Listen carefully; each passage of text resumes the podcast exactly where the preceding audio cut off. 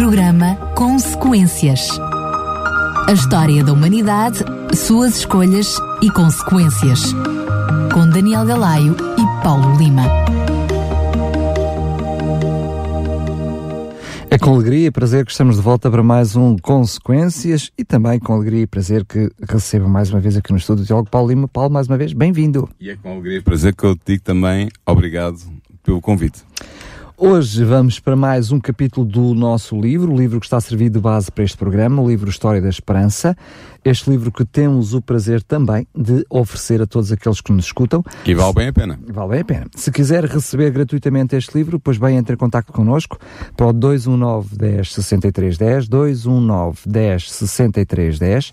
Pode fazê-lo também através do site da RCS, em radiorcs.pt e se quiser também através eh, de SMS, ou seja, por mensagem escrita, para o 933 912 912 933 912 912. Hoje vamos para mais um capítulo, o capítulo 14, que tem como título Os Filhos de Israel. Mas, Paulo, eh, eu pergunto-te, ehm, este, este título diz muito, mas diz pouco ao mesmo tempo. Sim, o que nós, é que vamos falar hoje? Nós hoje vamos centrar-nos num capítulo que é talvez o capítulo do livro de Êxodo mais interessante em termos teológicos, que é o capítulo que, se os nossos ouvintes têm presente, em que Moisés contempla a visão da sarça ardente.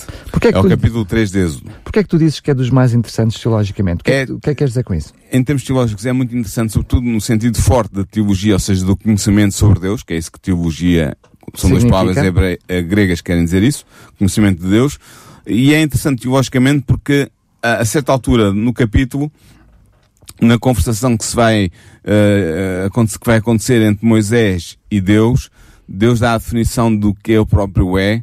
Eu não vou entrar em claro. nós antes de chegarmos lá, mas Deus dá uma, apresenta uma definição do que ele é, a maneira como ele se define e se concebe, que é muito, muito interessante. E é por isso é que eu digo que é teologicamente muito rico. Muito bem, mas se calhar é melhor começarmos um pouco antes de chegarmos a Sassar dentro. Sim, é? vamos, vamos fazer, fazer vamos, vamos atualizar a mesma estratégia que temos vindo a utilizar nos últimos programas. Eu vou ler o texto a par e passo e a par e passo vou comentando também uh, o mesmo texto. Portanto, vamos começar então no capítulo 3 de Êxodo, mas deixa-me só. No versículo 1 e 2, mas se, diz, se me diz. permitires, Sim. Uh, porque nós uh, temos estado a seguir algumas histórias uh, da Bíblia, não é? E nós entramos, portanto, no último programa ainda falámos sobre Jacó e sobre Sim. a luta que Jacó teve com o anjo, já sabemos quem é o anjo, e de repente agora passamos para Moisés e saltamos para uh, Moisés, sim. sim. e saltamos toda a história de Moisés, sim. só fazer aqui um contexto depois é, enfim, é uma história conhecida depois de Moisés ter nascido. Sabemos que, que o faraó mandou matar todas as crianças.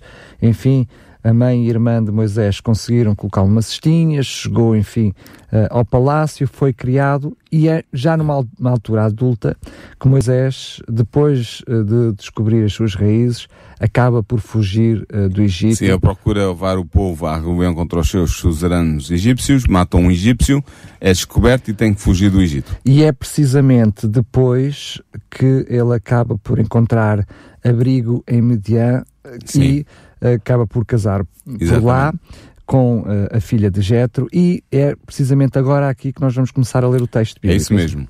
Resta dizer também que no capítulo que nós estamos uh, a, a, a, partir do qual nós estamos a construir este, este uh, programa, o capítulo do livro de História da, da, da Esperança, conta a história que vai desde a imigração dos doze filhos de Jacó, de Israel, para o Egito até a saída, até o início do, do Ministério de Moisés que vai resgatar o povo do Egito. Portanto, conta isso tudo. Se os nossos ouvintes quiserem ter uma perspectiva muito interessante e didática sobre essa história, essa parte da história do, do povo de Israel, podem pedir o, nosso, o livro que estamos a oferecer. É, é muito claro, muito interessante, tem pormenores e, e, e, intuições muito, muito válidas e pode ser uma boa aquisição para compreender melhor a história e da Bíblia nesta aquilo que é o texto E complementar aquilo que vamos dizer. Mas como eu não posso abordar neste programa todo o, o vasto espectro do, das histórias bíblicas que são abordadas nesse capítulo, que é o capítulo 2, eu decidi-me concentrar no capítulo 3 de Êxodo, pela sua riqueza teológica, e é disso que vamos falar hoje especialmente, sem esquecer que realmente com, pedindo o livro que tu estás a oferecer magnanimamente, uh, teremos mais histórias e mais, e mais riqueza informação. e mais informação. Exatamente. Posso então prosseguir Força, agora? Dás-me a tua autorização? Estás autorizado. Então vou prosseguir. Uh, Êxodo, capítulo 3, versículo 1 e 2, diz o seguinte. E apacentava Moisés o rebanho de Jetro, seu sogro, sacerdote e Midian, e levou o rebanho atrás do deserto, e veio ao monte de Deus, a Horeb. E apareceu-lhe o anjo do Senhor numa chama de fogo do meio de uma sarça. E olhou, e eis que a sarça ardia no fogo, e a sarça não se consumia. Jetro. Quem é este Jetro? É o segundo nome de Reuel, que era, como tu ainda há bocado disseste, o sogro de Moisés. O que Reuel é um, é um nome muito interessante, porque em hebraico significa amigo de Deus. E tem uma implicação. A implicação é que o detentor desse nome tinha uma fé monoteísta, portanto acreditava num só Deus, no Deus Criador. Portanto, Jetro, ou Reuel, era, era crente no Deus verdadeiro, no Deus Criador, no único Deus verdadeiro. A terra de Midian é algo difícil de localizar, Porquê? Porque os medianitas eram nómadas, ou seja, andavam de um lado para o outro. Embora eles tivessem alguns circuitos, a verdade é que o principal local dos seus acampamentos parece ter sido na parte oriental do Golfo de Aqaba, onde foram encontradas a maior parte das suas inscrições mais antigas. Mas, de tempos a tempos, eles migravam para o norte, em direção às fronteiras de Moab, e para o ocidente em direção à península do Sinai a qual parece ter sido a terra de Midian para onde Moisés fugira. Jetro, ou Reuel, era sacerdote em Midian.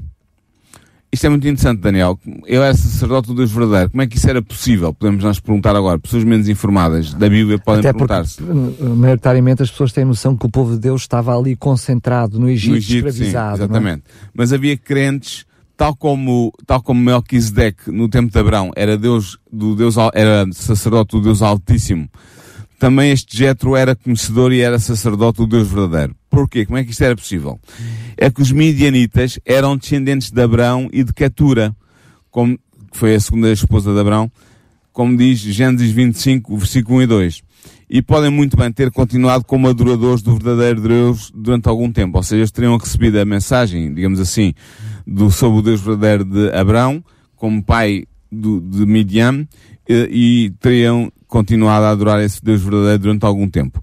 O que sabemos, pelo menos, é que o texto diz claramente que Jetro, ou Reuel, era sacerdote do verdadeiro Deus.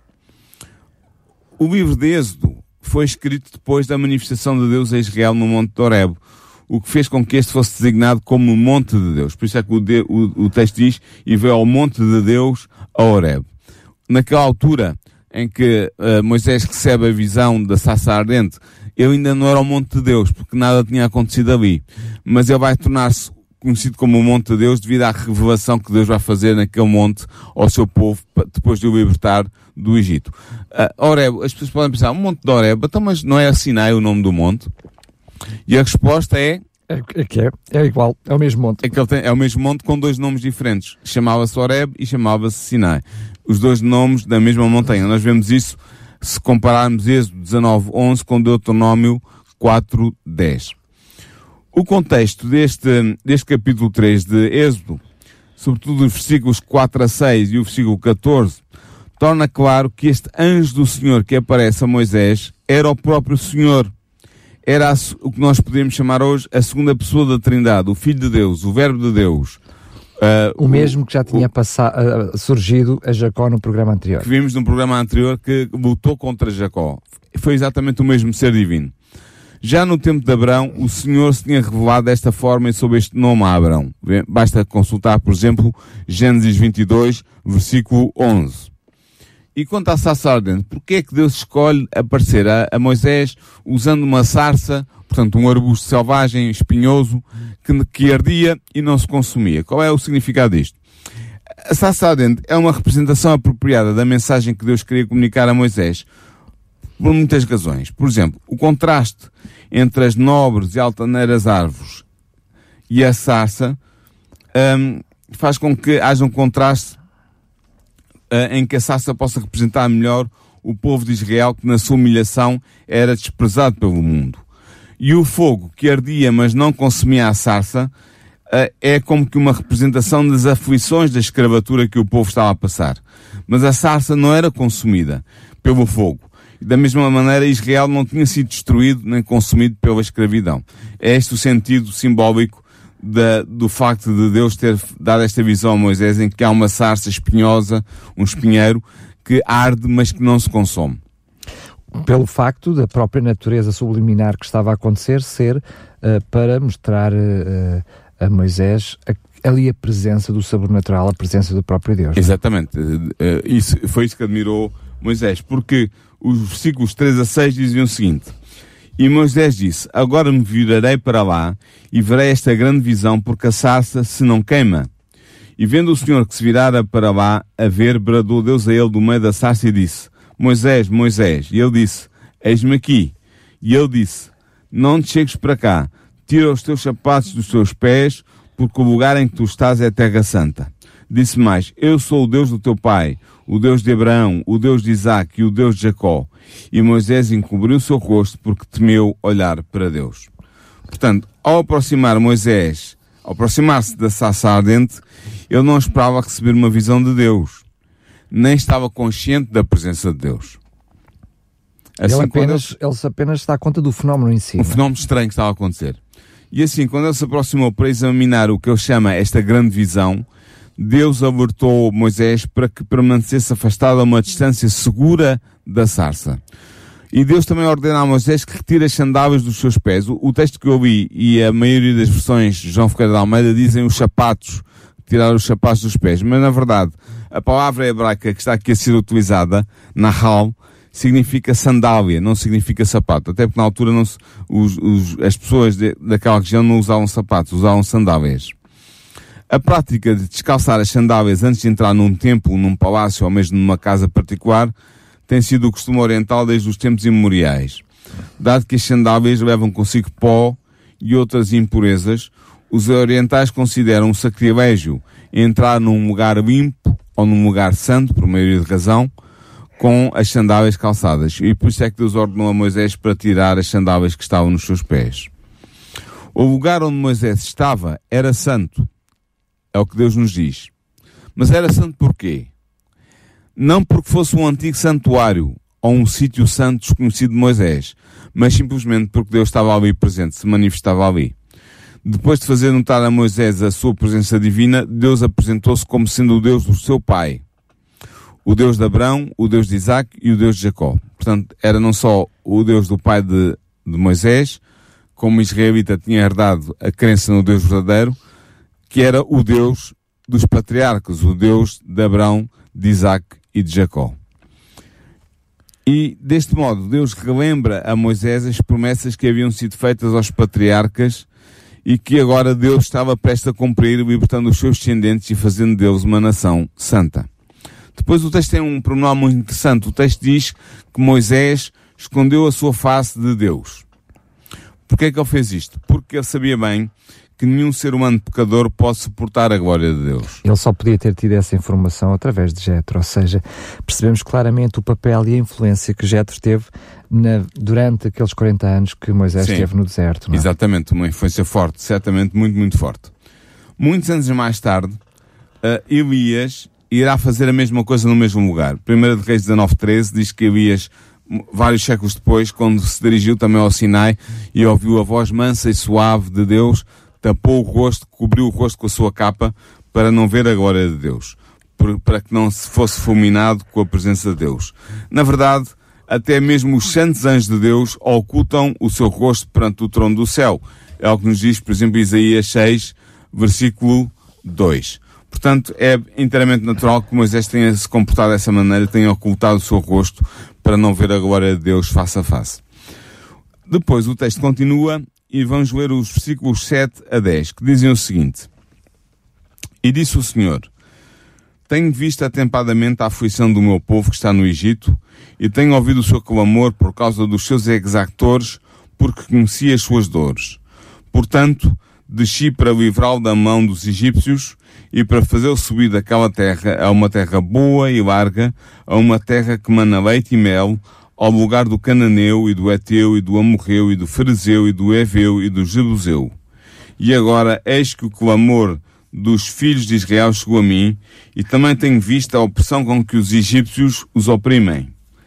Vem agora, pois, e eu te enviarei a Faraó para que tires o meu povo, os filhos de Israel, do Egito. Portanto, Deus propõe-se fazer subir os filhos de Israel da terra do Egito. Porquê? Porque a, a parte da Palestina que esse povo deveria ir ocupar ficava numa altitude superior à da terra do Egito. A terra do Egito era em baixo e a Palestina era em cima, porque tinha uma altitude, uma orografia mais acentuada do que o Egito, que era a terra da aluvião, planície. Por isso é que Deus diz que vai fazer subir os filhos de Israel. Depois, a terra que Israel iria ocupar é definida por Deus como sendo uma boa terra, por causa da sua grande fertilidade, e é dito também que é uma terra larga. Porquê? Por causa do seu contraste com a limitada terra de Gozem, onde os israelitas estavam a viver agora, no Egito. Embora a Palestina não fosse tão fértil como o Egito, era ainda assim uma terra muito, muito fértil. Do nosso ponto de vista moderno, a Palestina parece ser um país pequeno, sendo mais pequena do que a Bélgica. Se os nossos ouvintes estão a ouvir o mapa da Bélgica, a Palestina é mais ou menos do mesmo tamanho, não tem a mesma forma, mas é mais ou menos da mesma, tem mais ou menos os mesmos quilómetros quadrados. Mas para os israelitas do tempo de Moisés parecia ser um amplo país, sendo muito maior do que toda a região do delta do Egito, do qual eles ocupavam apenas uma pequena parte agora. Portanto, a terra prometida por Deus a Abraão e controlada por Davi e Salmão vários anos depois, centenas de anos depois, incluía não só a Palestina, mas também uma boa parte da Síria. O reino de Davi e de Salmão vai incluir não só a Palestina, mas parte da Síria, chega até Damasco, que vai ser uma das capitais da Síria. Portanto, era uma terra relativamente ampla, sobretudo para aquele tempo em que as nações não se, não se expandiam muito em termos territoriais. Agora, usada aqui pela primeira vez na Bíblia é uma expressão que é muito interessante, que os nossos ouvintes certamente conhecem, que é aquela expressão que diz que era uma terra que mana leite e mel. É uma expressão que se tornaria um provérbio para designar a fertilidade da Palestina uh, ao longo das gerações dos seus ocupantes israelitas. Porquê que fala aqui de uma terra que mana leite e mel? O leite e o mel são as mais excelentes produções de uma terra que abundava em pastagens férteis e em flores variadas. E, portanto, era uma terra que não era literalmente, mas que simbolicamente dava, fornecia muito leite e muito mel aos seus ocupantes. Só uma terra com boas pastagens podia ter gado para dar bom leite. É? Exatamente. É? E com muitas flores para dar bom mel. A enumeração das nações da Palestina que aqui é feita está incompleta. Porquê? Porque o autor menciona aqui apenas cinco das dez nações que ocupavam a terra prometida, uh, a terra que foi prometida a Abraão em Gênesis 15, 19 a 21, estão indicadas essas nações. É acrescentada ainda uma nação, a, nação dos Eveus, que provavelmente teria substituído a nação dos Kenisitas ou dos Cadmonitas, que existiam então na Palestina no tempo de Abraão e que entretanto teriam desaparecido. Portanto, é uma nação, é, é uma terra ampla, fértil que Deus vai legar ao povo de Israel que está prestes a sair do Egito. Também Deus não pretendia neste momento dizer e dar toda a informação a Moisés de quais eram os povos que iriam ser conquistados, mas queria apenas ser demonstrativo daquilo Exatamente. que seria a terra prometida. Isso mesmo, por isso é que ele citou alguns povos mas não citou os dez povos que estariam na posse dessa terra que teria que vir a ser conquistada pelo povo de Israel ah, na ponta da espada. Continuando o texto de eh, Êxodo 3, capítulo 3, versículo 11 e 12, diz o seguinte. Então Moisés disse a Deus, quem sou eu que vá a Faraó e tire do Egito os filhos de Israel? E Deus disse, certamente eu serei contigo, e isto será por sinal de que eu te enviei quando houveste tirado este povo do Egito, servireis a Deus neste monte. Portanto, aqui, é, é, esta parte é muito interessante porque mostra que há aqui uma grande mudança que aconteceu na mente de, e no caráter de Moisés uh, nos últimos 40 anos. 40 anos antes, ele tinha sonhado ser o redentor do seu povo. Ele tinha morto dos opressores egípcios, esperando que os seus irmãos israelitas percebessem que era por meio dele, Moisés, que eles seriam libertados. Mas nessa época, Moisés não estava qualificado para a posição de liderança a que ele aspirava. São os 40 anos no deserto de Midian que lhe ensinaram a humildade. A humildade que ele precisava para ser um bom líder do povo de Deus. E, e também um, um autoconhecimento Maior. mais apurado, não é? Exatamente. E ele era agora. bem as suas limitações. Exatamente. E agora teve 40 anos para pensar nelas. Ele era agora um simples pastor e estava tão inseguro de si que ele temia o poder de Faraó. Que influência podia ele ter sobre o poderoso rei da mais poderosa nação daquele tempo? Que influência podia ele ter sobre o povo de Israel que o havia rejeitado quando ele era um homem poderoso e influente? Foram certamente estes os pensamentos que passaram pela mente de Moisés quando ele recebeu a ordem de Deus para regressar ao Egito e libertar o seu povo. Mas Paulo, não é errado quando uh, ele olhou para ele, não é? Porque Moisés, naquele momento, ele não parou para pensar no poder de Deus. Sim. Passou, parou para pensar nas suas qualificações. O que é que ele podia fazer? E efetivamente ele tem toda a razão no poder do ser humano não há condições. Sim, pelo seu fazer, próprio poder, ele não podia não nunca ter tirado o povo do Egito. Na realidade, ele está bem consciente, é uh, uh, ao contrário do que, do que, o fez no passado, das suas limitações. Exatamente. Eh, ele apenas estava a ignorar que uh, Deus não pretendia que fosse no poder dele, mas que Deus trataria desse Sim, mas tu tens razão. A relutância de Moisés em obedecer ao chamado de Deus, pensando nas suas próprias limitações e nas suas fracas forças, é uma relutância que é compreensível. Mas é interessante ver que Deus não refutou os argumentos de Moisés, não o refutou, mas assegurou-lhe que estaria ao lado dele. E Deus não pode dar uma promessa maior a um líder do povo de Deus, e se eu estou a falar agora para um líder do povo de Deus, para um pastor, para um sacerdote, para um ancião de uma igreja, uh, de certeza que Deus realmente não pode dar uma promessa maior a um líder do povo de Deus do que aquela que foi dada a Moisés quando o chamou para a sua missão. E Deus deu também um, a Moisés um sinal. Um sinal de que a missão de que eu estava agora a propor a Moisés, a missão difícil que eu estava a pedir a Moisés para executar, era uma missão que iria ser cumprida e com sucesso. Uh, mas antes desse sinal se realizar, o sinal era que, um, deixa cá ver, se o encontro está aqui, uh, quando houvesse tirado este povo do Egito, servireis a Deus neste monte, portanto no Monte Sinai, no Monte Horeb. Era esse o sinal. Mas para que este sinal se realizasse, Moisés deveria obedecer e realizar a tarefa que Deus lhe estava a, a pedir para fazer naquele exato momento. Na realidade, era uma promessa condicional. Era uma, mas é interessante, Deus já estava a dizer que a, a, o sinal de que tu vais ser bem sucedido é que daqui a algum tempo, Deus não diz quanto, vocês estarão a adorar, vocês, quer dizer, o povo e tu, estarão a adorar aqui a Deus neste monte. E foi o que aconteceu, nós sabemos a história, sabemos que foi exatamente isso que aconteceu. momentos antes também adoraram um bezerro, mas... Uh... Sim, adoraram, é verdade. mas, mas, é verdade que, que a promessa de Deus... Depois corrigiram-se e vieram, e temos Êxodo 20, o capítulo em que Deus relata uh, a Sagrada Lei dos Dez Mandamentos, pela sua própria voz ao povo que está reunido no supé do Monte Sinai a ouvir a revelação de Deus. Portanto, Arrependido e voltado para Deus. Exatamente, e portanto foi uma verdade que se concretizou porque o que Deus promete, Deus cumpre. Continuando com o nosso capítulo, versículos 3 a 15, diz o seguinte: Então disse Moisés a Deus: Eis que quando vier aos filhos de Israel e lhes disser, o Deus dos vossos pais me enviou a vós, e eles me disserem qual é o seu nome, que lhes direi? E disse Deus a Moisés, eu sou o que sou. Disse mais, assim dirás ao filho, aos filhos de Israel, eu sou, me enviou a vós.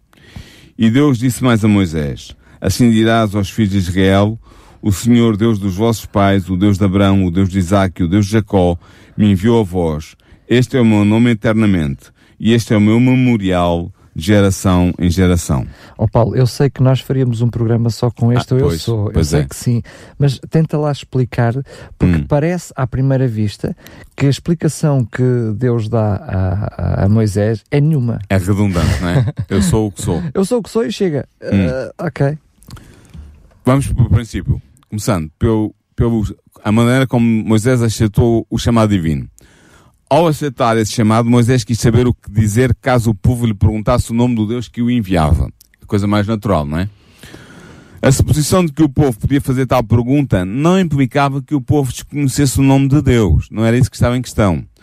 O nome com que Deus tinha revelado aos patriarcas certamente não tinha sido esquecido e a mera menção do nome de Deus também não seria de muito auxílio para Moisés. No entanto, a natureza e o poder do Deus que enviava Moisés seria expresso no seu nome. E não é só, já tínhamos visto num programa anterior que a questão de invocar o nome de Deus significa a pessoa ter poder. Sim. E Moisés claramente não queria chegar junto do povo sem que o povo aceitasse e reconhecesse esse poder dado por Deus. Não é? Ele procurava, uh, de alguma forma, ser portador dessa autoridade. É, é verdade. E além de mais, nós sabemos que os nomes têm sempre um significado importante para a mente semita, para os, para, sobretudo para os hebreus. Portanto, era necessário que Moisés pudesse revelar ao seu povo a verdadeira natureza do seu Deus, do Deus que os queria libertar da escravidão. E assim, Deus explicou a Moisés o nome pelo qual ele se tinha dado a conhecer a Abraão ao estabelecer a aliança, nomeadamente em Gênesis 15, 17. Em hebreu, o nome divino é uma forma do verbo ser, por isso é que ele diz, eu sou o que sou. E implica que o seu possuidor é o ente eterno e existente por si mesmo, ou seja, sem entrar. É quase redundante, não é? É um, é um nome redundante, mas é, o que o nome está a dizer é, eu sou aquele que, pronto, parafraseando, eu sou aquele que existe por si mesmo. Eu sou aquele que sou. Eu sou, me enviou a voz, aquele que é, por si mesmo, que não depende de ninguém para ser, que tem o poder da existência dentro de si mesmo, na sua própria essência, é esse Deus que enviava Moisés. Portanto, era o, o ser que era um ente eterno e existente por si mesmo. Deixa-me só dizer isto que acho que é de relevância. Na realidade, aquilo que é a linguagem, a língua original, quando Deus diz isso para Moisés, Uh, o povo de Israel e o próprio Moisés têm uma compreensão superior àquela que nós temos com a expressão em português do eu Sim. sou. Ou seja, para nós, eu sou o que sou, uh, acaba por ser uma coisa mais esvaziada, não é? Mas a forma, uh, portanto, como é dita no, no original, tem um significado muito mais presente. Sim, porque a palavra hebraica traduzida eu sou procede da forma de, dessa palavra, dessa frase, procede da forma derivada Yahvé que é o nome que é utilizado por Deus para se revelar aos seus, aos seus homens de, de confiança, ao seu povo, aos seus crentes. Portanto, Yahvé é, uma, é o resultado da, da declinação do verbo ser em hebreu. Uh, e é o nome que discute-se, mas que quer dizer é aquele que é. Portanto, para os judeus, este é o nome sagrado pelo qual o verdadeiro Deus se distingue dos falsos deuses. E eles consideram tão sagrado que nem sequer o sabem pronunciar. Hoje, os judeus, quando chegam ao, ao chamado tetagrama, ou seja, ao, ao, ao, às quatro letras, às quatro letras sagradas, o W, o H, na nossa língua, na nossa, na, no nosso alfabeto, o, o Y, o H, o W e o H, quando eles chegam lá, eles não leem o que está lá porque já não sabem ler o que está lá. Eles dizem Adonai, ou Hashem, o nome. Não, Adonai quer dizer o Senhor não dizem o nome. Uh, foram os eruditos cristãos do século XIX e XX que reconstituíram esse tetagrama e acham que ele se deve dizer Yahvé, que será assim o, o, significado. E tem a ver com a, a conjugação do verbo ser. Portanto, seria aquele que é. E tem a ver com esta autorrevelação de Deus em Êxodo 3 que diz, eu sou o que sou. Portanto, eu sou aquele que é por si mesmo, independentemente seja de quem for, eu existo por mim mesmo. Eles, como têm essa consciência, evitam dizê-lo exatamente com receio de errar, não é? é? não, foi porque eles evitaram dizer o nome, por ser um nome tão sagrado, que os, os escribas e os, e os leitores na sinagoga, quando chegavam ao tetagrama, ao nome sagrado, não liam o que estava lá e de tal maneira que de geração em geração isto aconteceu que até que o nome se perdeu. Se perdeu. Não sabe, hoje um judeu não lê por respeito, mas também por ignorância. Não sabe o que é que, como ler aquela, aquelas quatro letras.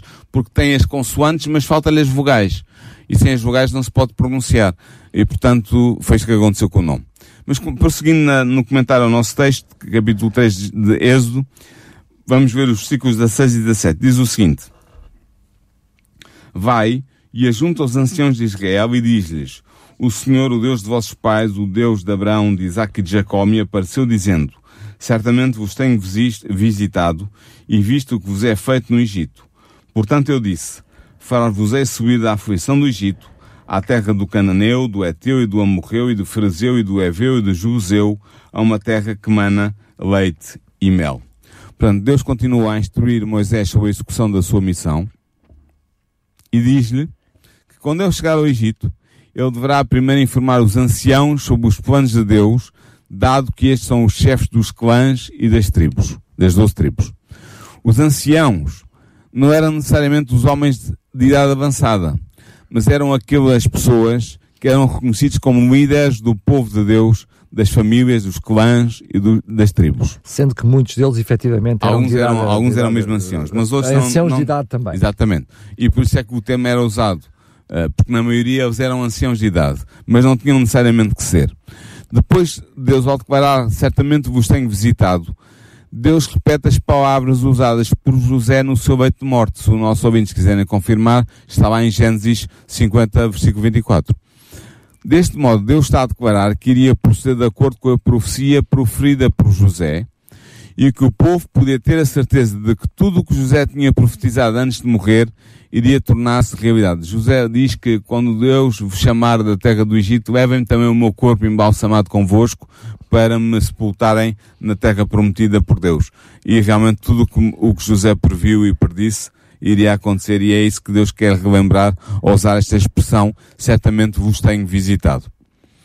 Os versículos 18 a 20 dizem o seguinte, ainda do capítulo 3 e ouvirão a tua voz, e irás tu e os anciãos de Israel ao rei do Egito, e dir-lhe-eis, o Senhor, o Deus dos Hebreus, nos encontrou.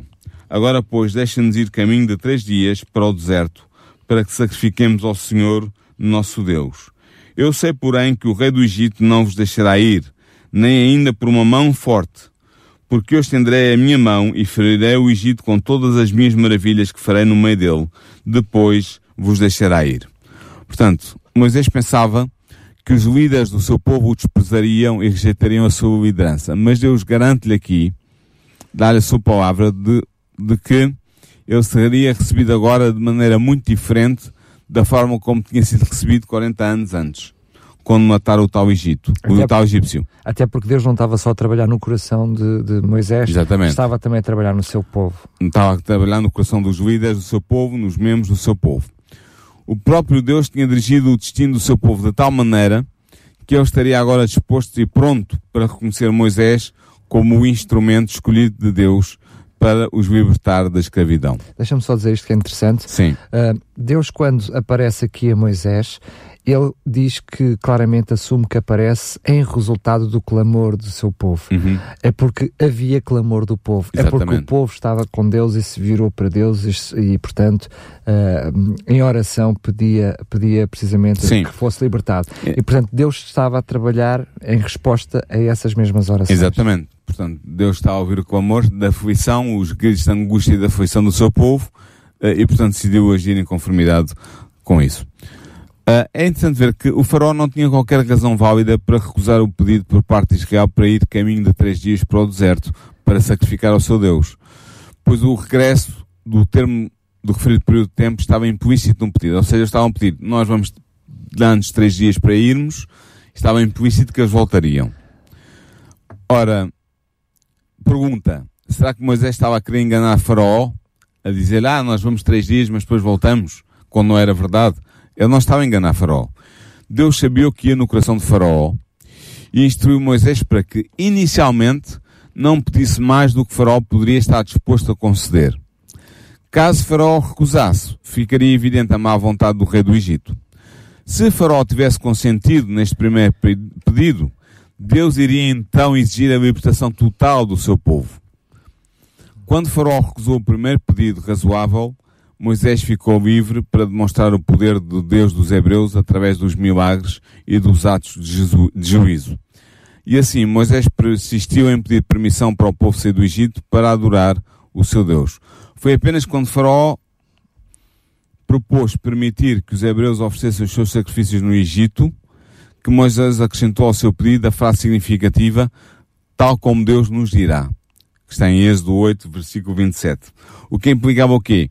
Implicava que os israelitas poderiam sair do Egito E e não não, voltar. regressarem já ao Egito. Mas vamos lá ser honestos. Certamente era isso que estava na cabeça do faraó desde o primeiro momento, quando recusou. O faraó não esqueceu o que se passou com Moisés 40 anos antes, garantidamente. Portanto, a tentativa. Esse era outro faraó. Certo, mas não esqueceu esse, essa situação. Sabe perfeitamente. Sim, ele deve ser lembrado que conhecia aquela cara de algum lado. não, não é só isso, e conhece a história do, do, do seu povo, não é? sabe, sabe aquilo que, que, que, está escrito, não é? aquilo que era um, o povo do, do o povo egípcio registava todas as coisas e certamente ele tinha registros desta tentativa do povo anos antes desta revolta e certamente conhecia uh, toda a história de, do próprio Moisés. Portanto, humanamente pensando, o próprio também é legítimo achar que uh, o faraó uh, por momentos pensou bem, eles vão mas é para o deserto dizer que vão que vão adorar. adorar a Deus e depois nunca mais os vejo, não é? Sim. Pior que este povo todo. Mas certamente depois com essa observação de Moisés, se dúvidas existiam, pois elas aí adensaram-se, não é? Uh, na verdade, nós sabemos que Faraó era tão teimoso e estava tão resoluto. Sabemos isso, na história do resto da história em pôr, em pôr o seu, o seu querer, que ele não permitiria ao povo partir mesmo quando a poderosa mão de Deus estivesse sobre o seu país, mesmo quando os, os castigos e os, e os, juízes de Deus estivessem sobre o país. A história vinha a confirmar o que estava Sim, a dizer. Deus previu a resistência de Faraó. E como previu essa resistência, planeou o seu curso de ação tendo essa resistência em conta. Preciso te interromper só para esclarecer alguma coisa, porque tu disseste, Deus previu uh, a dureza do coração do faraó. Sim. Então não foi Deus como aparentemente podemos ler no. Uh, que endureceu o coração, que endureceu o, o, coração de Faraó. Sabes que eh, aqui costuma-se utilizar uma, uma ilustração que é muito clara sobre esta questão. Tu, quando pegas num pedaço de, fé, de barro cru, uh, úmido, e pegas num pedaço de cera, um pedaço de cera normal, e pões ao sol, o que é que acontece? O, a cera derrete-se, mas o barro fica duro. O que aconteceu com o coração de Faraó foi que, perante a influência de, de Deus, ele poderia se ter derretido e ter acedido ao que Deus estava a pedir. Mas ele, pela mesma influência de Deus, endureceu o seu coração em reação aos pedidos de Deus. Portanto, o livre-arbítrio de Faraó estava lá. Deus realmente endureceu o coração de Faraó no sentido em que, devido à maneira como agiu com ele, os pedidos que lhe fez, e devido ao rancor e à a teimosia e à natureza do próprio faraó, o coração dele o foi endurecido. Foi esse. O resultado foi esse. Mas não foi Deus que causou, digamos assim, eh, intencionalmente que o faraó tivesse um coração endurecido para depois o castigar com as suas pragas e com os seus juízos. Não foi isso que aconteceu. Uh, qual é o significado então dos versículos 19 e 20? O faraó não estaria disposto a deixar Israel partir, mesmo depois de ser castigado pela poderosa mão de Deus, mas seria compelido a deixar Israel partir contra a sua vontade. Mesmo depois da nona praga, nós sabemos a história, faraó recusou que Israel partisse. E quando finalmente o permitiu, por causa da morte dos primogênitos, nomeadamente o primogênito do trono, rapidamente mudou de ideias e avançou-se na perseguição ao povo para o destruir. A poderosa mão de Deus não tinha vergado a vontade do rei, mas ainda assim conseguiu a libertação de Israel. Portanto, Deus sabia tudo isto e planeou em conformidade com, com esses eventos que ele conhecia perfeitamente como se fossem hoje, como se fossem presentes. Depois, para terminarmos o capítulo 2, o estudo do capítulo 2, capítulo 3 de Êxodo, vamos ler o versículo 21 e 22 que diz o seguinte. É Deus que está a falar com Moisés e diz, E eu darei graça a este povo aos olhos dos egípcios, e acontecerá que quando sairdes não saireis vazios porque cada mulher pedirá à sua vizinha, à sua hóspede, vasos de prata e vasos de ouro e vestidos, os quais poreis sobre os vossos filhos e sobre as vossas filhas e desposareis o Egito. Portanto, o que é que Deus está aqui a dizer? Que Deus está a dizer que os israelitas, antes de saírem de, do Egito, deveriam pedir dons, dádivas aos seus vizinhos egípcios, como uma contribuição para as despesas necessárias da longa viagem que eles iriam empreender. E também, certamente, pelo trabalho de escravidão Exatamente. anos e anos. Eles tinham labutado durante muitas décadas como escravos para proveito dos egípcios, cujos impostos tinham sido mais leves graças ao valor do trabalho gratuito realizado pelos escravos hebreus. E, portanto, estes eram certamente merecedores de uma recompensa, na verdade, uma pequena recompensa, por todos os anos de trabalho de escravo que tinham realizado. Os israelitas pediram sem terem a intenção de devolver, e os egípcios deram sem a expectativa de receber de volta, porque Deus tinha feito com que eles quisessem ajudar os seus antigos escravos. Há algumas versões que dizem que pediram emprestado, mas não é isso que o texto hebraico diz. O texto hebraico diz que cada um, cada uma das mulheres pedirá à sua vizinha. Portanto, não era pedir emprestado, era pedir definitivamente. E o texto, uma contribuição. Os egípcios sabiam claramente que o povo de Deus estava a ir de partida embora, e não partida, voltaria. Portanto, não, voltaria não, não, iria ser devolvido nada. Exatamente. Mas não deixa de ser extraordinário a forma como Deus toca o coração destes egípcios. Porque Sim. uma coisa é pedir. E nós estamos a pedir, dê-me comida para a viagem, dê-nos lenha, porque uh, no deserto lenha era quase como ouro e prata, para eles, hum. uh, enfim, uh, cozinharem por aí fora. Não, eles pediram ouro e, e prata. prata. Sim. e os egípcios deram. Deram. Tão, tão simples quanto isso. Mas, oh, oh Daniel, estás a esquecer que houve, entretanto, 10 pragas que mostraram aos egípcios que o melhor para o Egito era que os hebreus fossem embora e se eles queriam levar alguma coisa com eles, que Mas levassem. Eu não sei se tu depois perderes a vida do teu filho e com muita vontade de dar. E, e culpares aquele povo, a seguir estavas com vontade de lhe dar. Mas, sim, a, mas verdade é verdade é que, Deus, deu, é? Deus tocou o coração dos egípcios, sim. Os egípcios tinham despojado os hebreus e agora os hebreus levavam o despojo do Egito como compensação parcial pelos anos de escravidão. Foi isso que realmente que aconteceu. Uh, e é, tens razão, é algo extraordinário. Deus tocou o coração, levou as pessoas a reagirem positivamente aos pedidos que lhes foram feitos pelos hebreus e saíram com, com riquezas. Também não devem ter sido ricos, ricos, quer não, dizer, é, mas, verdade mas é quando nós tinham entrado. Claro, a verdade é que nós quando olhamos para despojou dá a sensação que houve ali um saco. Levaram tudo, que, que levaram tudo. Nada disso, estamos a falar de presentes, foram presenteados com vestidos, enfim, algumas... Com vasos de ouro, vasos de prata. Uh, algumas traduções falam em vasos, outras falam em, em joias. Em joias Portanto, na realidade foram presenteados com... Uh, uma compensação, uma no compensação. fundo era uma compensação exatamente. justa pelo sofrimento que eles tinham tido durante todos aqueles anos que serviram uh, gratuitamente os egípcios e o Egito.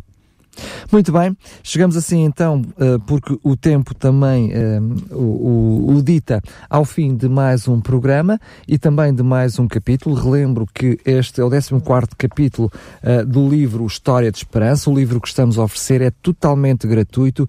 Para receber este livro, basta entrar em contato connosco para o 219 10 63 10, 219 10 63 10. Pode fazê-lo também através de SMS, mensagem escrita, para o uh, 933 912 912. Lembra, este número é apenas por mensagem, é o 933 912 912 e pode fazê-lo também através do nosso site em radiorcs.pt e preencher o formulário apenas com o seu nome e a sua morada para que comodamente possa receber e gratuitamente, totalmente gratuito, este livro História de Esperança Uh, para si de Ellen White. Relembrar também que ficará disponível no site este programa em podcast para ouvir, reouvir e até fazer o download, não só este, mas todos os programas que já fizemos para trás, todos os outros 13 uh, um, capítulos deste livro. Pergunto-te, Paulo, então, o que é que vamos falar na próxima semana? Antes de eu dizer o que é que vamos falar na próxima semana, no próximo capítulo deste livro extraordinário, queria incentivar os nossos ouvintes para pedirem um livro, porque o que eu disse hoje, sou com base no capítulo um, capítulo 14, os filhos de Israel, foi um, uma súmula do que é apresentado do, das intuições e das, da, das descrições e da, da, narração que é feita uh, por parte de Evan White neste livro, que traz muita luz ao, ao episódio que, está, que, não, que eu não abordei na totalidade, que tem a ver com a entrada dos filhos de Israel no Egito, a sua estadia lá, a sua opressão sob a escravatura e a maneira como receberam Moisés. E a maneira também como Moisés recebeu a mensagem. Portanto, o que eu disse foi um, uma coisa resumida, por isso vale a pena em mandarem vir este livro. Um, sobretudo porque é gratuito também, não é? Agora, o, para a semana, nós vamos continuar a abordar os capítulos do livro História da Esperança. Vamos abordar o capítulo um, 15, que tem por título O Poder de Deus Revelado Uh, vamos ver como é que Deus se vai manifestar para libertar o povo de Israel que estava ainda preso no Egito, uh, acorrentado como escravo, uh, através de, e vai libertá-lo através de Moisés. Portanto, vamos a, a analisar isso. Mais uma vez, eu vou me concentrar talvez num capítulo essencial, mas haverá muitas outras novidades e, e verdades interessantes espiritualmente falando que podem ser apenas acedidas através do livro que tu estás a oferecer a História da Esperança de Ellen G. White. Na realidade, vamos dar continuidade ao programa de hoje, quer no relato bíblico, quer também no capítulo da história do livro História de Esperança. Mais uma vez, relembrar os contactos: 219 10 63 10. 219 10 63 10. É o número fixo da RCS. Se tiver dúvidas não, neste momento não puder tomar nota, pois bem, é deslocar-se, é ir só ao site da RCS eh, e na, no separador contactos procurar esse número e também eh, através de rede móvel, do telemóvel da rádio, é agora por SMS 933 912 912 e ainda no site da RCS em radiorcs.pt. Foi um prazer estar na sua companhia. Volte uh, sempre e agora já a seguir com grandes músicas aqui na sua rádio. Programa Consequências. A história da humanidade, suas escolhas e consequências. Com Daniel Galaio e Paulo Lima.